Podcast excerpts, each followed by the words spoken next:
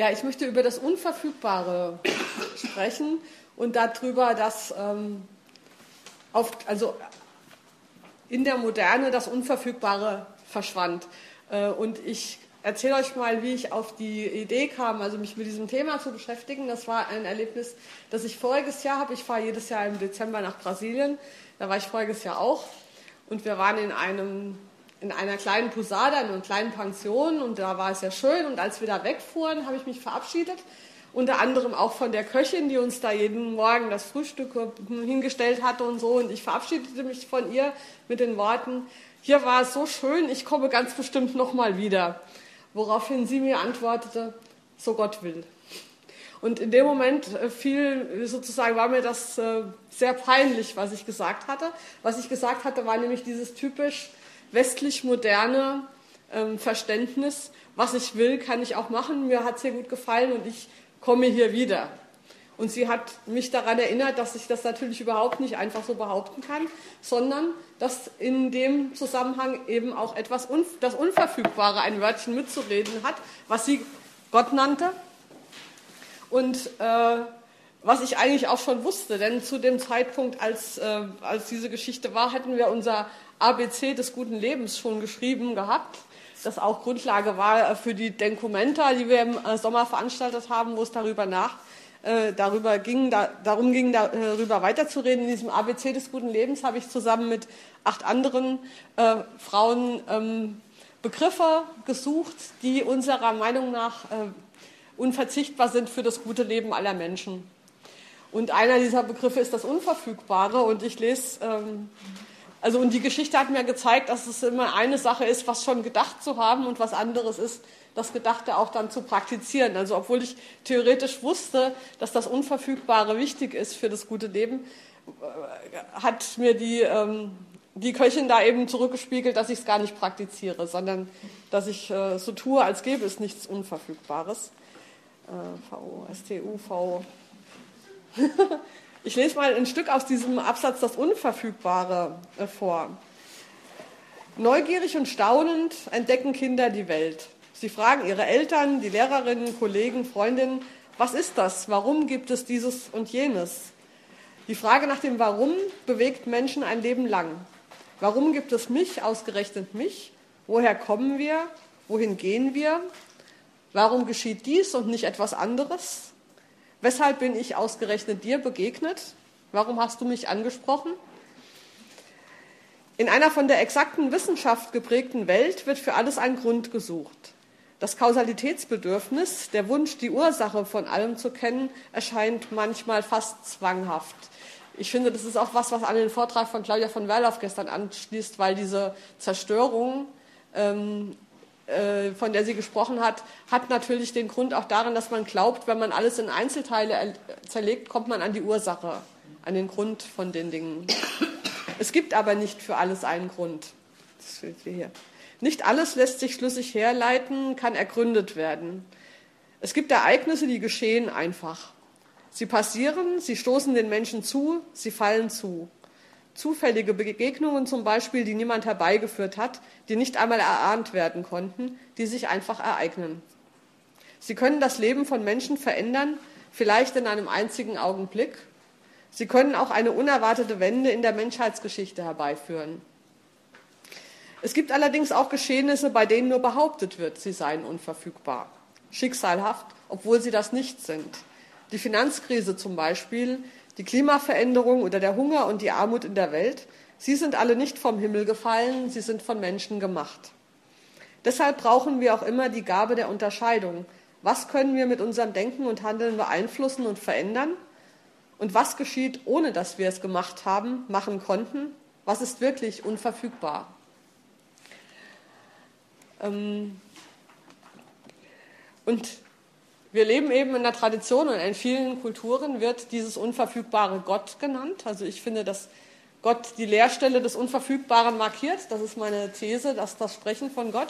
Und ähm, was ich jetzt hier sage, ähm, bezieht sich alles auf die westliche abendländische Geschichte, weil ich glaube, in anderen Teilen der Welt ähm, funktioniert das noch. Meine These ist hier, bei uns im Westen funktioniert das nicht mehr dass wir mit Gott ein Wort haben für das Unverfügbare, dass wir im, Alltag, in solchen alltäglichen Gesprächen wie so Gott will, ähm, präsent halten. Also selbst wenn wir das sagen, würde sich das hier komisch anhören. Ne? In Brasilien kann man das sagen. Hier, wenn ich jetzt sagen würde zu jemand, so Gott will, würde sagen, hat die was einander ran. Ja? Ähm, wir haben dieses nicht mehr und ähm, wir haben andere Wörter, also unverfügbare Leerstelle, finde ich, ist eine Umschreibung für, für das.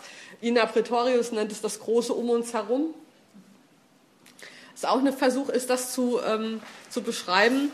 Ähm, und äh, ich habe mal, äh, was wir stattdessen hier im Westen haben, und da ähm, komme ich dann schon gleich zu meinem zweiten, meine, meine zweite These ist, dass, dieses, ähm, dass dieser Verlust des Unverfügbaren, also die, ähm, der Verlust der Möglichkeit, über Gott zu sprechen, eine geschichtliche Entwicklung war. Also dass das eine Ursache hat und dass das ein Teil einer spezifisch westeuropäischen Entwicklung gewesen ist, die ungefähr um das Jahr 1000 angefangen hat oder sich vollzogen hat und dass es eine Kontinuität gibt zwischen dieser Veränderung und dem säkularen Rechtsstaat.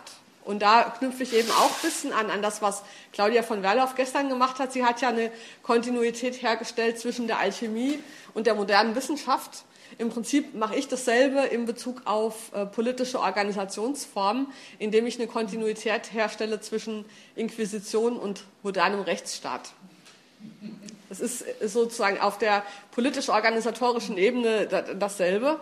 Ähm, und äh, eine der ähm, eine, eine, eine andere Idee von mir ist, dass ich finde, vieles an den Diskussionen bei uns in Westeuropa äh, hängt daran, dass sich Männer untereinander ähm, Kontroversen liefern, die äh, vermeintlich gegensätzliche Positionen beinhalten, in Wirklichkeit aber die, aber die Funktion haben, von dem eigentlich Wesentlichen abzulenken. In dem Zusammenhang ist es die Frage darüber, ob Gott existiert oder nicht. Da gibt es ja sozusagen, kann man ja lange drüber diskutieren. Das fing an mit der christlichen Theologie, die versucht hat, Gott zu beweisen, also die Gottesbeweise, und setzt sich fort in der säkularen atheistischen ähm, Bemühen, Gott zu widerlegen, also zu behaupten, dass es Gott nicht existiert. Ähm, ich habe äh, und dass Gott sozusagen nur was ist, was die Menschen sich ausgedacht haben. Das finde ich immer ein bisschen ein lustiges Argument im äh, nachdem wir ja die konstruktivistische Wende hatten, wonach wir ja wissen, dass alles ausgedacht ist. Ja, also alles ist ein Konstrukt. Warum soll ausgerechnet Gott nicht ausgedacht sein, sondern wirklich existieren? Ja, das ist äh, ja, oder? Aber, aber, ja. aber wenn du das, ich, kann, ich kenne mich nicht aus, aber ich würde mal aus dem Bauch heraus vermuten, wenn du das in, in, in, in religiösen, egal in welchen Kreisen sagst, dann ist das schon sehr, also das würde nicht ja, natürlich. Das ist deswegen, das ist eine, das sind, das sind die zwei Seiten. Die einen behaupten, wir, Gott gibt es und die anderen behaupten, Gott gibt es nicht. Und dann diskutieren sie über was, worüber es sich aber eigentlich gar nicht zu diskutieren lohnt. Denn ähm, äh, worum es sich zu diskutieren lohnt, meiner Meinung nach, ist ob wir das Unverfügbare, das man Gott nennen kann oder Schnurziwurz, ist egal, wie man es nennt, ob wir dieses, dieses Phänomen des Unverfügbaren, ob wir dafür eine kulturelle Praxis haben oder ob wir es ignorieren und so tun, als gäbe es nichts, als könnten wir beschließen, wieder nach Brasilien zu fahren.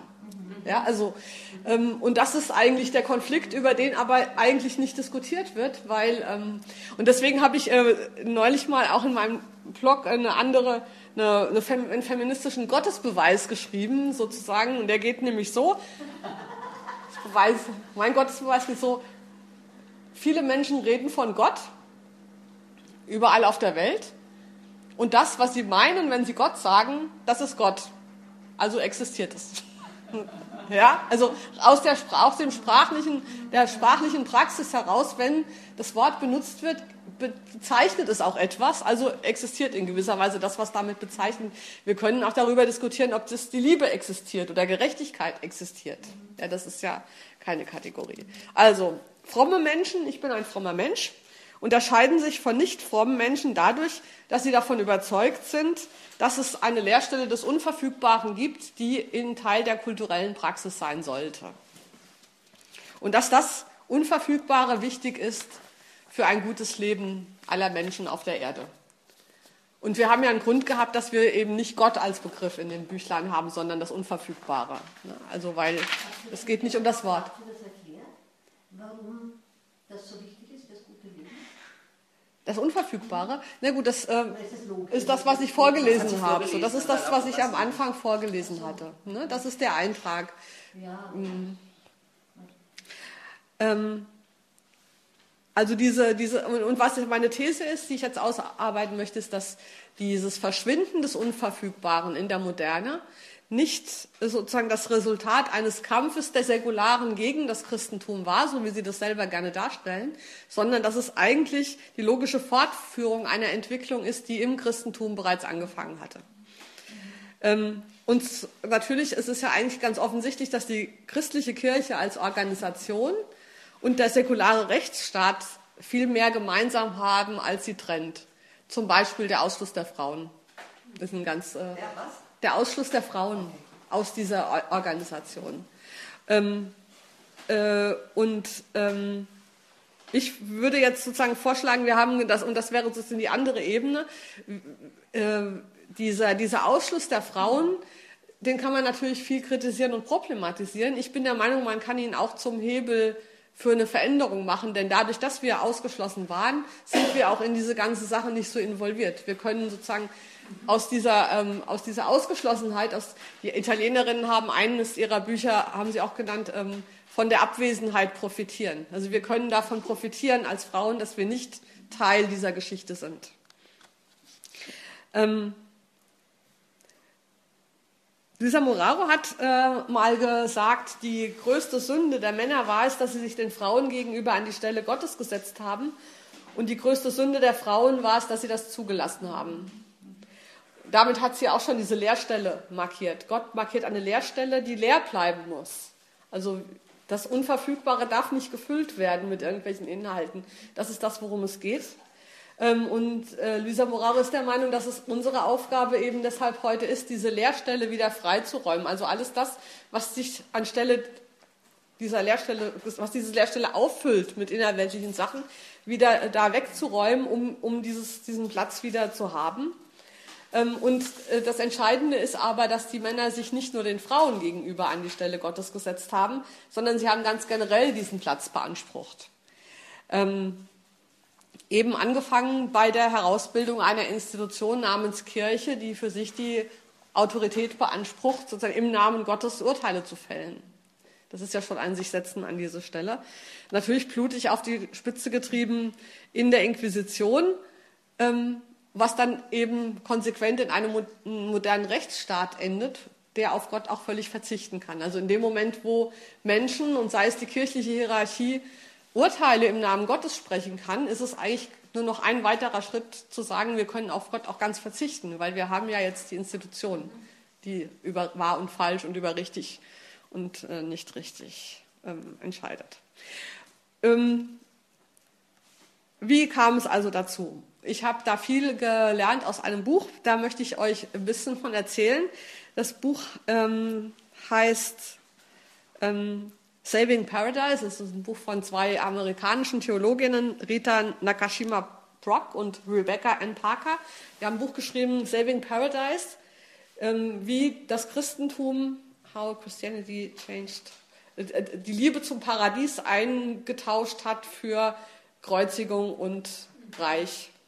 Und sie äh, gehen davon aus, von einem Phänomen, das in der Kunstgeschichte wohl schon sehr ähm, viel diskutiert wird, schon immer, aber in der Theologie erstaunlicherweise nicht. Und zwar, dass äh, Kruzifixe, also Darstellungen von Jesus am Kreuz, erst im 10. Jahrhundert auftauchen. Vor dem 10. Jahrhundert gibt es zwar Kreuze, aber die sind leer und sie sind immer Teil eines größeren, also unter vielem anderen wird auch mal ein Kreuz dargestellt, aber dass das Kreuz, wo auch noch der Körper dranhängt, zum Symbol für Christentum wird, das passiert erst im 10. Jahrhundert. Das älteste Kruzifix ist das Gerokreuz im Kölner Dom. Das passiert also auch hier in Deutschland, also nicht da in, da in Deutschland. Also das älteste und, und äh, äh, ihrer Ansicht nach hängt das mit der Christianisierung Sachsens zusammen, also mit der äh, gewaltsamen Christianisierung Germaniens unter Karl dem Großen. Und diese äh, war blutige Angelegenheit hat ikonografisch hervorgebracht diese Kreuze, an denen der leidende Christus hängt. Ähm, und deswegen fangen Sie Ihr Buch auch an mit dem schönen Satz, Jesus brauchte tausend Jahre, um zu sterben. Äh, und Sie sind also ausgehend von dieser, das Buch habe ich nicht mitgebracht, das ist nämlich so dick, ähm, äh, Sie gehen dann der Frage nach, was war denn eigentlich sozusagen die Kernbotschaft oder das Symbol des Christentums, wenn es nicht das Kruzifix war, an das wir uns so gewöhnt haben. Und Sie haben dann angefangen, eben alte Kirchen äh, zu besuchen, überall, wo es die noch gibt, und alte Dokumente und ihre These ist, dass das äh, Symbol oder dass das Zentrale, worum sich das Christentum vorher organisiert hatte, das Paradies war. Also sie haben in alten Kirchen zum Beispiel große Paradiesdarstellungen gefunden, so ähm, Weintrauben oder Jesus als der gute Hirte. Ähm, und äh, Weintrauben, Gärten, Quellen, also all diese, diese Darstellungen. Und sie gehen äh, sagen also, dass, ähm, der, der, die, dass vor dieser Wende im, im 10. Jahrhundert ist die Idee oder das Christentums war zu sagen, dass, und da schließt sich heute Morgen Adam und Eva an, dass das äh, Christentum die, ähm, der Versuch war oder die, die, die, der Vorschlag war, durch eine bestimmte Lebensweise das Paradies wieder zu realisieren. Das verlorene Paradies, das durch den, die Vertreibung von Adam und Eva ähm, sozusagen verloren war für die Menschen, lässt sich wiedergewinnen durch ein Leben in der Nachfolge Jesu und das äh, nennen sie Ethic, Ethical Grace, also so eine Art ethische Anmut. Also ein Leben nach bestimmten Regeln wie liebe deinen Nächsten wie dich selbst oder die ganzen Bergpredigtsachen oder also diese ethische äh, Orientierung, so die Bedeutung, wenn wir das, wenn wir so leben, ist das Paradies wieder real. Also dann bin ich wieder beim guten Leben für alle. Das Paradies als eine Idee, äh, in, wenn man aus einer bestimmten Haltung lebt, ist das Paradies wieder auf Erden. Und sie ähm, entwerfen sozusagen die Vorstellung vom Himmel als eine, ein, ein Orientierungspunkt. Wenn ich nach diesen himmlischen Maßstäben lebe, dann kann das Paradies auf Erden real werden. Äh, sie zeigen dann auch, äh, untersuchen alte Paradiesvorstellungen und stellen fest, dass ähm, das Paradies nicht etwas ist, was ähm, weit weg ist oder erst im Jenseits kommt oder unauffindbar ist, sondern dass das Paradies ähm, hier auf der Erde ist. Also das, äh, das Paradies ist eine Folge von ethischem Verhalten. Das ist keine moralische Sache, sondern, ähm, sondern wenn ich so lebe, ist das Paradies da. Also das ist nicht eine Art Belohnung, sondern das ist eine Konsequenz, das ist ein Unterschied. Ja? Also wenn wir so und so leben, dann sind die Zustände paradiesisch und nicht irgendjemand schenkt uns dann das als Belohnung, sondern wir selber machen das.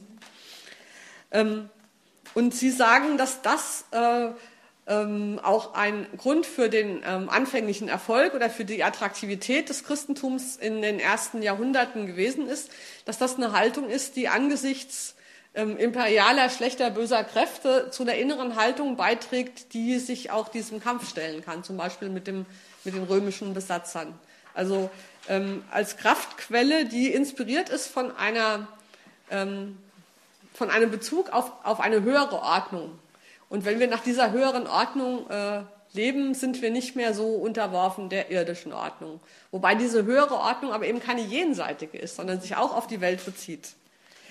Ähm, also Sie haben da ganz viele Beispiele, wenn zum Beispiel äh, Jesus zu Pilatus sagt, du hast keine Macht über mich, all deine Macht ist dir von anderswo gegeben.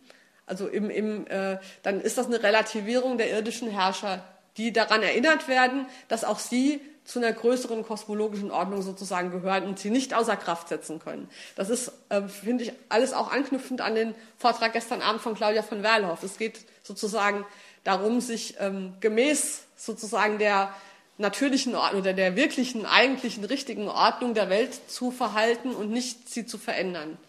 Ähm, und auch die, die als Herrscher auftreten, werden mit ihrem Projekt selber diese Ordnung zu setzen scheitern, weil diese Ordnung ist woanders verankert. Die gibt es schon und kann von Menschen gar nicht ähm, auf den Kopf gestellt werden, außer vielleicht um den Preis, dass sie den ganzen Planeten zerstören. Das vielleicht schon. Also diese Vorstellung, dass ähm, die Orientierung an etwas Transzendentem, an einer höheren Ordnung, die vorgefundenen Herrschaftsverhältnisse übersteigt und außer Kraft setzt.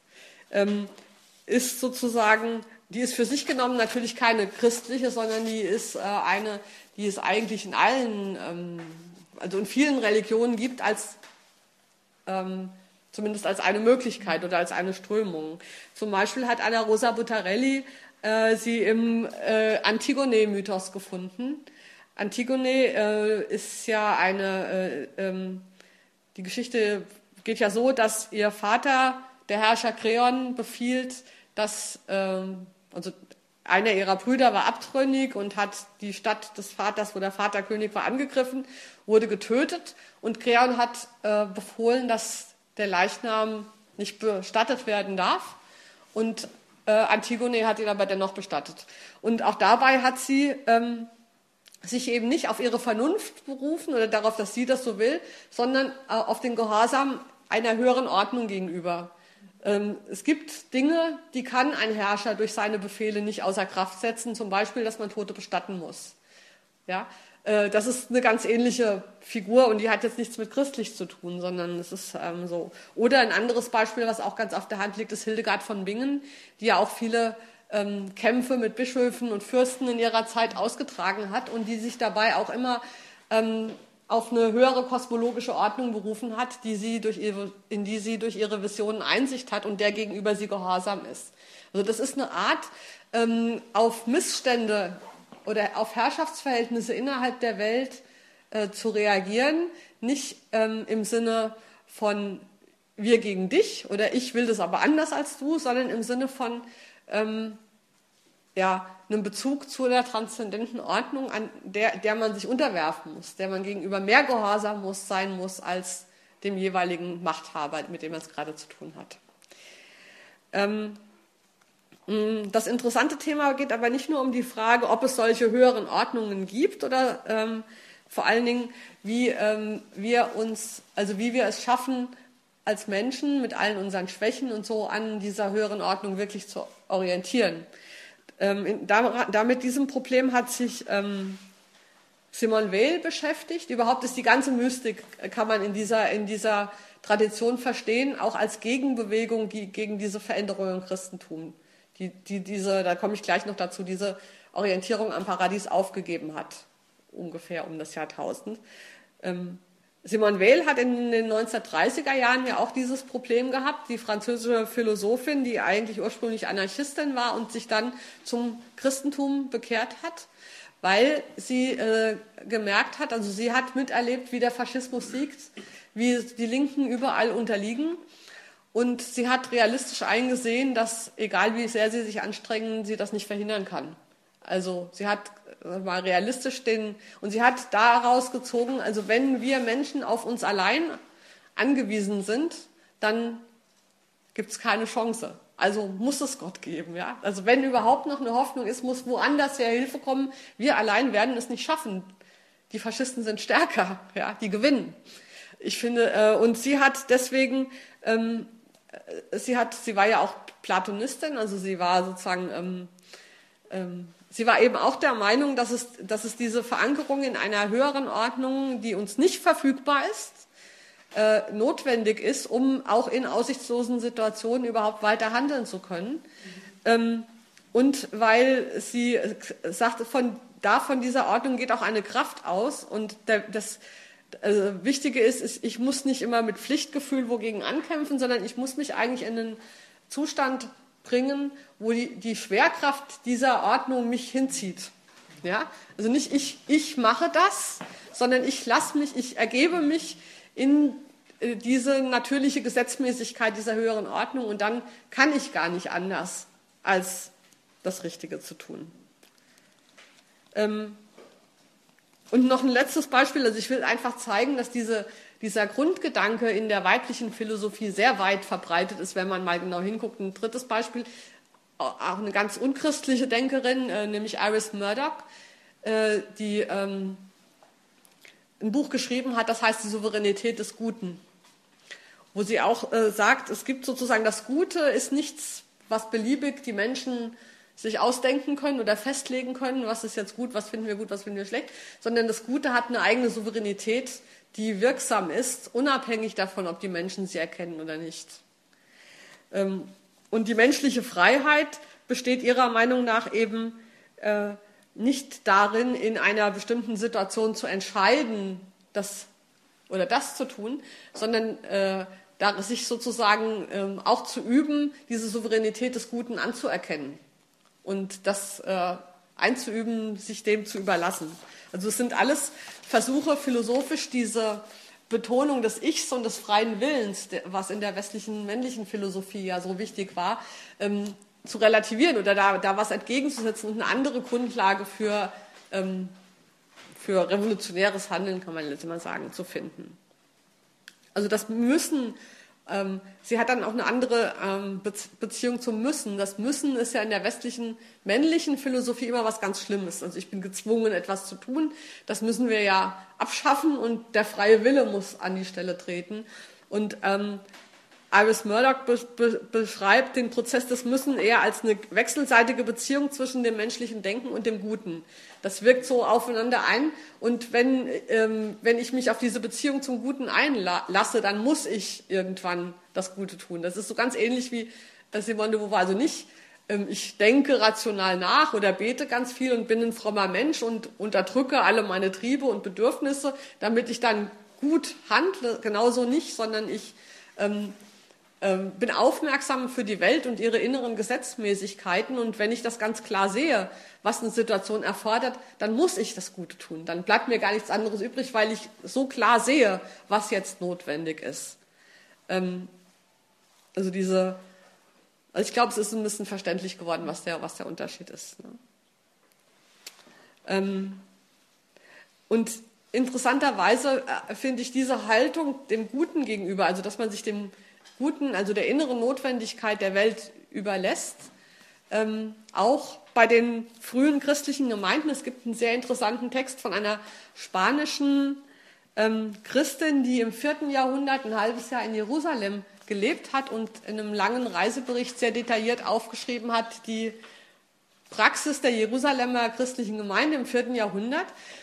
Und was sie unter anderem äh, sehr beeindruckt hat, war also einmal die, äh, ähm, ja, war die, wie schwierig es war, überhaupt getauft zu werden, weil die äh, Anforderungen sozusagen daran an, die, an dieses ethische, ethisch anmutige Lebenspraxis so groß war, dass es äh, viele Jahre dauerte, bis jemand bewiesen hat, sozusagen, äh, in der Lage, dass er in der Lage ist oder sie auf diese Weise zu leben und diesen hohen Anforderungen der, der christlichen Gemeinde überhaupt zu genügen. Und ähm, also nur wer wirklich über Jahre bewiesen hatte, zum Beispiel äh, niemals töten, also jemand getötet zu haben, war ein Grund, sofort ausgeschlossen zu werden von der Abendmahlsgemeinschaft. Aber auch äh, alles Hab und Gut zu teilen mit den Armen, sich sozusagen keine, keinerlei egoistischen Regungen zu haben, sondern ähm, also das waren sozusagen sehr hohe äh, Anforderungen, um überhaupt getauft werden zu dürfen.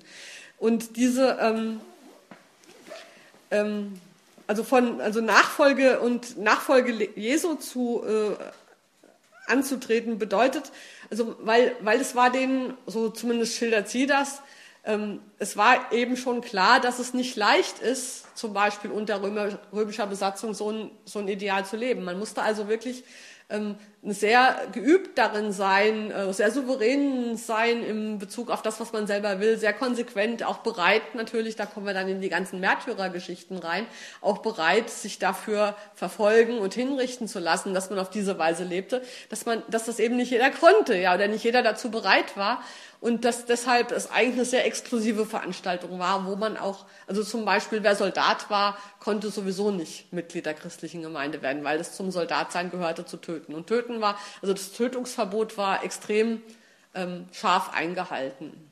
Also dass du sollst nicht töten. Ähm, ja, ähm, wenn das sozusagen die Grundhaltung ist, dass äh, ethische Anmut ähm, oder Gutes tun oder in einer bösen Welt angesichts von Patriarchat und tralala ähm, gut zu handeln oder angemessen zu handeln mit dieser ethischen Anmut, dann besteht das Problem ja ganz offensichtlich darin, dass Menschen nicht wissen können, was Gottes Wille ist. Dass es eben nicht so leicht ist zu wissen, wie ist denn diese Ordnung? Ja? Also sie ist ja eben unverfügbar. Das ist ja der, das ist sozusagen das Problem. Ja, wir sollen uns an etwas orientieren, das wir aber gar nicht definitiv kennen können, weil es unverfügbar, weil es transzendent ist.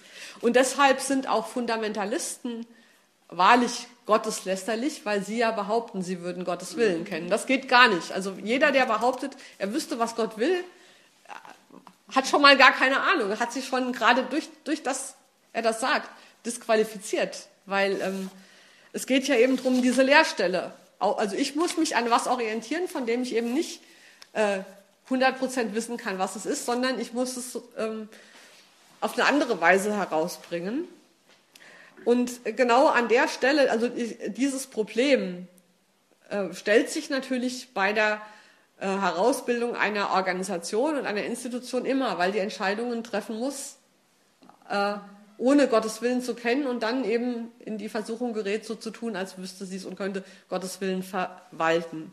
Luisa Moraro hat ja ähm, die äh, Ketzerinnenprozesse gegen Wilhelmina und Malfreda von Mailand erforscht. Ähm, und hat, ihr ist da was sehr Interessantes aufgefallen. Also Wilhelmina von Böhmen war eine böhmische äh, Prinzessin, glaube ich, die im 13. Jahrhundert in Mailand lebte und im Jahr 1280 eine Vision hatte, wonach sie die weibliche Inkarnation Gottes auf Erden ist, als ähm, Erneuerung. Jesus Christus war die männliche Inkarnation Gottes und sie ist jetzt die weibliche Inkarnation Gottes. Und mit dieser weiblichen Sekte, sage ich mal, hat sie auch relativ viele Anhängerinnen und Anhänger um sich versammelt, unter anderem Malfreda, die ähm, ihre Nachfolgerin wurde, als Wilhelmina 1282 starb. Ähm, gegen Malfreda und diese Gruppe äh, gab es dann ähm, Ketzerprozesse. Ähm, und Malfreda wurde im Jahr 1300 als Ketzerin verbrannt, aber interessanterweise gab es zwei Prozesse gegen sie.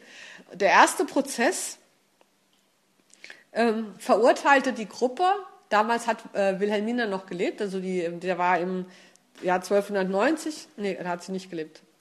Ich weiß es nicht. Jedenfalls gab es zwei Prozesse im Abstand von zehn Jahren. Im ersten Prozess wurde ähm, die Gruppe verurteilt mit der äh, Begründung, dass sie behaupteten, sie würden zaubern können. Ähm, also über, sie hätten übernatürliche Kräfte, aber nur Gott hat übernatürliche Kräfte, deshalb ist diese Gruppe ketzerisch. Im zweiten Prozess, zehn Jahre später, damals wurden sie nicht zum Tod verurteilt, sondern nur, nur dazu, dass sie sich auflösen müssen und da das äh, nicht mehr behaupten dürfen. Zehn Jahre später wurde dieser Prozess erneut aufgerollt und dann, diesmal wurden sie verurteilt, weil sie zauberten. Ja? Versteht ihr den Unterschied? Also im ersten Prozess, weil sie behaupteten, sie würden zaubern können, aber es kann nur Gott zaubern. Das heißt, da hat die Inquisition praktisch noch versucht, diese Lehrstelle Gottes zu retten ja, oder zu verteidigen. Im zweiten Prozess wurden sie verurteilt, weil sie verbotene magische Kräfte anwendeten, die kirchenrechtlich verboten sind. Das heißt, im zweiten Prozess wurde die Möglichkeit, dass sie zaubern können, nicht mehr ähm, behauptet, äh, nicht mehr in Frage gestellt, sondern ähm, es wurde sozusagen bestraft, dass sie zauberten, obwohl sie das nicht von der Kirche erlaubt bekommen hatten. Und damit war aber Gott raus. Ja? Weil in dem Moment gab es nicht mehr die Lehrstelle des Unverfügbaren, sondern es gab den Streit darüber, wer darf sich an die Stelle von Gott setzen. Malfreda oder die Kirche. Ja? Ähm, das heißt, im ersten Prozess sollte Gottes Souveränität sichergestellt werden. Nur Gott kann zaubern. In, der zweiten, in dem zweiten Prozess sollte die äh, Souveränität der Inquisition sichergestellt werden. Nur die Kirche entscheidet, wer zaubern darf und auf welche Weise. Ähm, und Moraro vertritt eben die Ansicht, dass in diesem Wandel, der jetzt an dieser einen Stelle nachgewiesen ist, aber wovon sie schreibt, dass man die, wenn man die ähm, Entwicklung der Inquisition oder der Kirchenhierarchie in diesen Jahren anschaut, dass man den an vielen Punkten beobachten kann, ähm, eigentlich der Keim für die Entstehung säkularer Gesellschaften liegt weil eben nicht mehr Gottes Wille die Instanz ist, die über richtig und falsch entscheidet, sondern eine aus Menschen zusammengesetztes Gericht, die weltliche Gestalt der Kirche. Und wenn eh ein menschlich zusammengesetztes Gericht über richtig und falsch entscheidet, ist Gott letzten Endes auch verzichtbar. Also dann ist es ja nur noch ein weiterer Schritt zu sagen, Gott gibt es gar nicht und wir haben nur noch die Inquisition, ja, ohne, ohne Bezug auf Gott oder nur noch das Gericht. Das heißt, das Problem ist nicht die Auseinandersetzung zwischen Gottesstaat, säkularer Staat, äh, sondern das Problem ist generell die Institutionalisierung einer innerweltlichen Macht, die über, beansprucht, über das zu entscheiden, was richtig und was falsch ist. Ähm, und genau das war übrigens auch der Punkt, warum Simone Weil, obwohl sie sich zur Christin bekehrt hat, weil sie sagte, es muss Gott geben, sonst sind wir der Welt hilflos ausgeliefert, sonst werden die die Ozeane irgendwie zum Kochen bringen und wir können gar nichts dagegen machen. Also wenn aber sie konnte nicht in die Kirche eintreten, weil sie sagte, das Problem ist, dass die Kirche für sich beansprucht, rechtgläubig und nicht rechtgläubig festzulegen. Und sie sagt, ich muss frei bleiben, ich muss sozusagen mir die Freiheit erhalten, auf dieses Unverfügbare hören zu können, egal was die Kirche festlegt. Und deshalb kann ich nicht in eine Institution eintreten, die diesen Anspruch für sich selber erhebt. Anathema zu sagen. Also das ist recht, glaube ich, das nicht. Das ist jetzt aber nicht nach, der, nach, nach dem Zweiten Vatikanum. Das ist vor, nee, das ist, äh, Simon Weil ist ja 1943 ja, gestorben. Doch, ich glaube. Das weiß ich jetzt nicht. Das ist sozusagen, äh, da kenne ich mich, ich bin, ja, ich bin ja selber nicht katholisch. Das weiß ich nicht, ob das abgeschafft wurde. Ich glaube eigentlich nicht. Ich glaube fast nicht. Ich glaube, dieser Anspruch sozusagen, Heresien zu identifizieren. Es gibt ja auch immer noch die Glaubenskongregationen in der, im, im Vatikan. Also es ist der Anspruch sozusagen als verbindlich durch. Freiheit ist doch das zweite Vatikan, oder? Das, wie gesagt, da müsste man jetzt eine katholische Theologin was sagen. Das meint aber, glaube ich, Also das meint, dass ich zum Beispiel mich entscheiden kann, ob ich vom Papst die, die vom Papst äh, proklamierte Geschichte, die ja nicht gut oder Gefängnisverhütung überhaupt nicht gut, ob ich das so quasi praktiziere oder nicht. Aber das wäre, mhm. das nicht zu praktizieren, wäre ja noch keine Heresie. Das ist mhm. nicht der Ungehorsam. Ja. Also ich weiß, ich, ich, weiß es nicht. Aber das ist sozusagen der entscheidende Punkt ist, überlassen wir die Entscheidung darüber, was richtig und falsch ist, weltlichen Institutionen oder äh, haben wir eine Kultur, die sagt, diese Entscheidung ist bei Gott oder Knurz oder wie man es nennen möchte und ähm, sozusagen ähm, nicht verfügbar für uns Menschen und auch nicht für unsere Institutionen. Ähm, ich noch, äh, möchte noch kurz darüber sprechen, wie äh, Brock Parker diese Transformation des Christentums ähm, beschreibt, weil die eben viel mit Politik zu tun hat und weil ich glaube, dass ähm, dass man auch, wenn man verstanden hat, wie was entstanden ist, weiß man auch eher, wie man es wieder zurück oder verändern kann. Ja? Ähm, eine maßgebliche Veränderung ergab sich natürlich durch, das durch die Anerkennung des Christentums als römische Staatsreligion, äh, wodurch sich die Notwendigkeit ähm, ergab, eben von diesen hohen ethischen Standards abzuweichen. Also wenn ich Staatsreligion bin, kann ich nicht mehr sagen, irgendwie nur fünf Auserwählte, die acht Jahre lang irgendwie bewiesen haben, dass sie gutes Leben verwirklichen können, dürfen bei uns Mitglied werden. Dann bleibt man, also wenn man solche, diese hohen Standards hat, dann bleibt man immer eine kleine ähm, Sekte, sage ich mal. Wenn man Staatsreligion wird, muss man diese Standards aufweichen. Das fing äh, zum Beispiel damit an, dass unter gewissen Umständen auch Soldaten Mitglieder werden konnten. Immer noch, also oft sind die dann erst Christen geworden, nachdem sie aus dem aktiven Militärdienst ausgeschieden sind, weil dann war die Wahrscheinlichkeit, dass sie Menschen töten, ja nicht mehr so groß. Ähm, äh, die zweite Vorstellung, die aufgegeben wurde, ähm, war die, also ursprünglich war, bedeutete Nachfolge Jesu, dass alle Menschen, ähm, Theosis heißt das, also alle Menschen eigentlich göttlich werden können, zumindest punktuell. Also in dem Moment, wo ich wirklich nach dieser ethischen Anmut lebe, habe ich göttliche Qualitäten in mir sozusagen. Äh, Göttlichkeit war ähm, äh, eine Option. Also so wie Jesus Gott war, so konnten alle Menschen Gott werden, zumindest irgendwie punktuell in bestimmten Situationen, wenn sie was Richtiges machten. Ähm, diese Vorstellung wurde aufgegeben, sondern die Göttlichkeit sozusagen allein auf Jesus äh, begrenzt. und die menschliche Natur als grundsätzlich sündhaft angesehen und damit eben auch Jesus am Kreuz ähm, stärker in den Vordergrund gestellt als die Auferstehung. Also das ursprüngliche Motiv, weil man hat jeden Sonntag die Auferstehung gefeiert, die Kreuzigung hingegen nur einmal an Karfreitag. Also das war sozusagen die ursprüngliche Relation. Jeden Sonntag haben wir uns daran erinnert, dass also dass, dass trotz der Hinrichtung sozusagen ähm, diese Vision vom Paradies auf Erden aktuell ist. Das war jeden Sonntag im Gottesdienst die ähm, das Thema. Und einmal im Jahr hat man auch an die Kreuzigung erinnert, nämlich an Karfreitag. Und das hat sich völlig umgedreht, indem man das Kruzifix sozusagen ins Zentrum stellte. Und über die Auferstehung reden wir eigentlich nur noch mal an Ostern vielleicht ab und zu mal.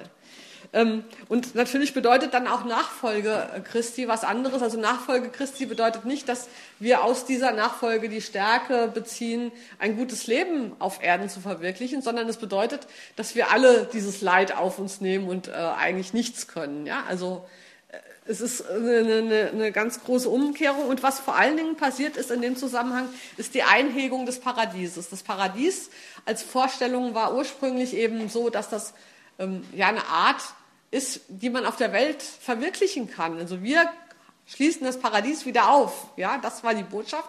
Jetzt äh, fing an, und das war eben ungefähr im 10., 11. Jahrhundert, äh, fing an, das Paradies zu einem umhegten Garten zu werden. Äh, diese ganzen Klöster sind damals entstanden, die in sich mhm. ein kleines Paradiesgärtchen haben und außen war die böse Welt. Das heißt, es entstand die Vorstellung, wir hier ähm, haben diesen kleinen, also in, in, den Klostermauern ist das Paradies und draußen ist die böse Welt, die Kriege und so weiter und die, ähm, äh, das, der Einsatz für zum Beispiel ein absolutes Tötungsverbot ähm, wurde sukzessive verändert in ein Verbot, Priester zu töten und dann in ein Verbot, Christen zu töten. Und dass äh, diese, diese Aufspaltung in wir hier innen, die das kleine Paradies sozusagen haben und draußen die böse Welt, wurde dann natürlich zu wir und die anderen.